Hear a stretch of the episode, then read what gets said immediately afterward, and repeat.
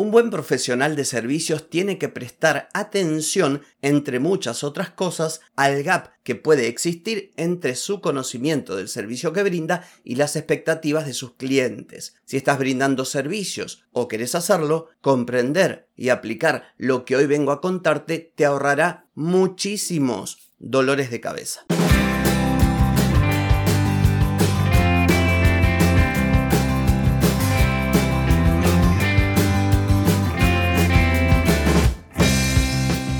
Bienvenida y bienvenido a Marketing para Gente como Uno.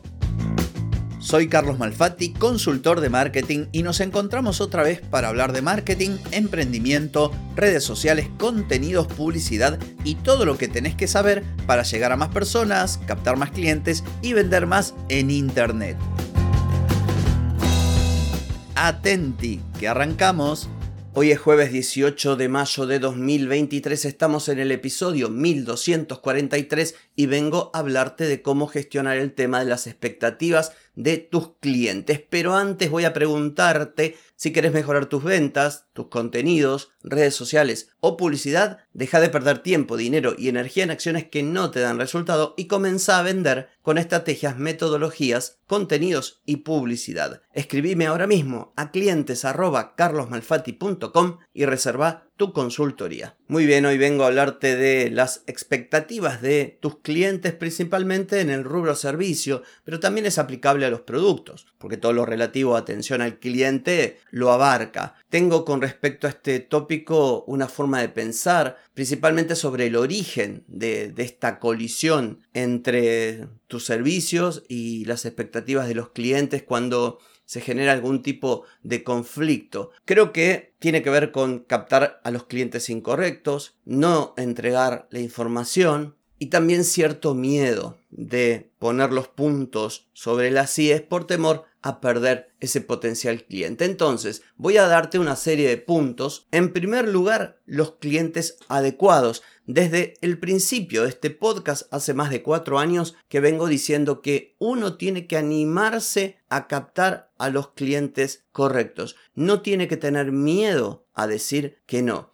Es fundamental captar y atraer a los clientes que vayan con tus servicios. No solamente desde el punto de vista que tu servicio solucione un problema, sino también que conecten con vos a nivel humano. Esto es fundamental. No todos los clientes van a ser adecuados para tu negocio y tenés que tener bien claro cuál es tu cliente ideal. Por eso hablamos de cliente ideal. Precisamente el cliente es ideal porque es el que más valora lo que vos ofreces y hacia ahí tenés que ir. Esto te va ayudar, entre otras cosas, a reducir la posibilidad de estos malos entendidos y desencuentros originados en la diferencia entre lo que vos brindás y las expectativas de tu potencial cliente. En segundo término, la comunicación, que debe ser clara y transparente. Vos tenés que informar a tus clientes de modo detallado los alcances de tu servicio, límites, responsabilidades y cualquier otra información que sea relevante, como por ejemplo costos, plazos, los entregables, los procesos involucrados. Cuanto más clara o más claro seas con tus clientes, menos posibilidades de problemas vas a enfrentar en el futuro. En tercer lugar, las expectativas deben ser realistas. Acá se requiere honestidad y realismo cuando establezcas o cuando hables acerca de tus servicios. No prometas resultados que no podés cumplir, tiempos de entrega imposibles y ese tipo de cosas. En su lugar, trabaja para que las expectativas se adecúen al contexto y a la realidad y basate en tu experiencia. Te doy un ejemplo, en el caso de mis consultorías de marketing, hay muchos plazos que podrían ser menores. Hay etapas que yo las he definido en un mes y que quizás podrían liquidarse en una semana o menos. Pero ¿dónde está la diferencia entre ese mes y la semana? En la realidad. Yo no puedo tomar como base mi trayectoria, mi conocimiento, mi experiencia para resolver temas, porque corro con ventaja. Mis clientes no tienen mis conocimientos, ni mi trayectoria, ni mi experiencia, y tampoco están todos los días hablando de marketing, haciendo cosas de marketing,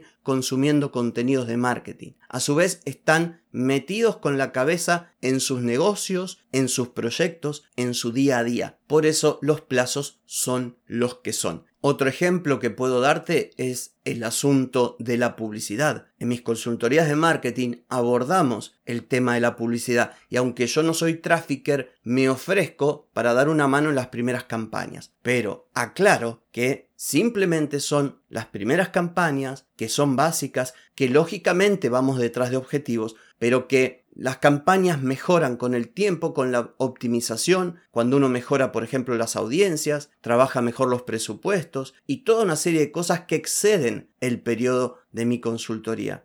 Y esto debo ser claro, porque si no, los clientes pueden pensar que por el solo hecho de poner publicidad, listo, ya está, resolvieron todos sus problemas. Y esto no es así. El punto número 4 tiene que ver con la escucha activa y la empatía. Ponete en los zapatos de tus clientes y clientas, escucha de forma atenta para entender sus necesidades y qué vienen a buscar, porque puede darse el caso de que tal vez ni siquiera sean clientes para tu negocio. Tal vez estén buscando una solución que vos no brindás o requieran esa solución en un plazo que vos no podés dar. A mí me ocurre, hay clientes que vienen con necesidad de resolver algo no para hoy, para ayer. Entonces yo digo claramente, no, mira, esta es una consultoría que se trabaja por un periodo de tiempo, cuatro meses o seis meses. Vos querés vender mañana porque tenés, por ejemplo, un lanzamiento. Bueno, yo no ofrezco ese servicio. Esto hay que ser muy claro.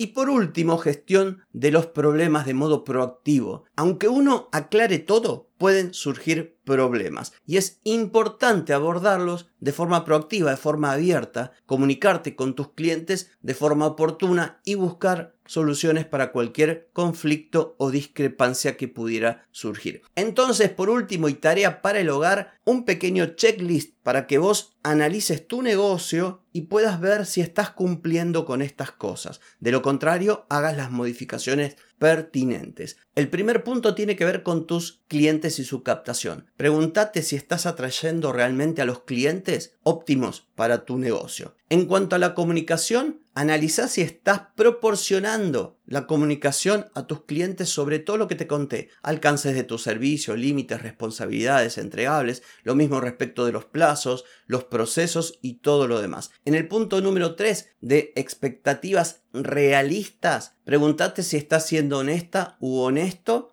al momento de lo que estás ofreciendo como resultados. Fíjate si no estás prometiendo más allá de lo que puedes dar en términos de plazos o en términos de metas.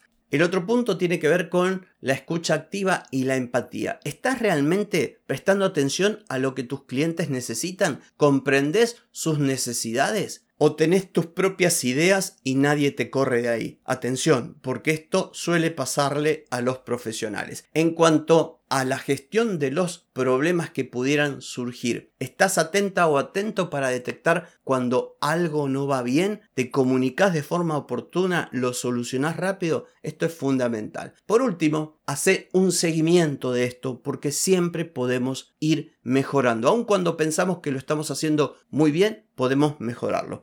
En fin, espero que estas sugerencias hayan sido de utilidad para vos y esto ha sido todo por hoy. Pero no por mañana porque mañana nos volvemos a encontrar. Chau, chau.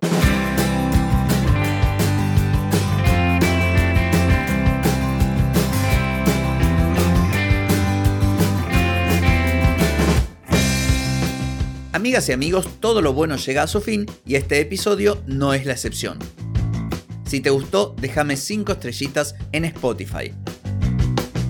¿Querés vender más? Reserva hoy mismo tu consultoría por videollamada. Deja de perder tiempo y dinero y comenzá a vender con estrategias, metodologías, contenidos y publicidad. Escribime ahora mismo a clientes y reserva tu lugar. Hey, ponete en acción, que el tiempo, el tiempo no perdona.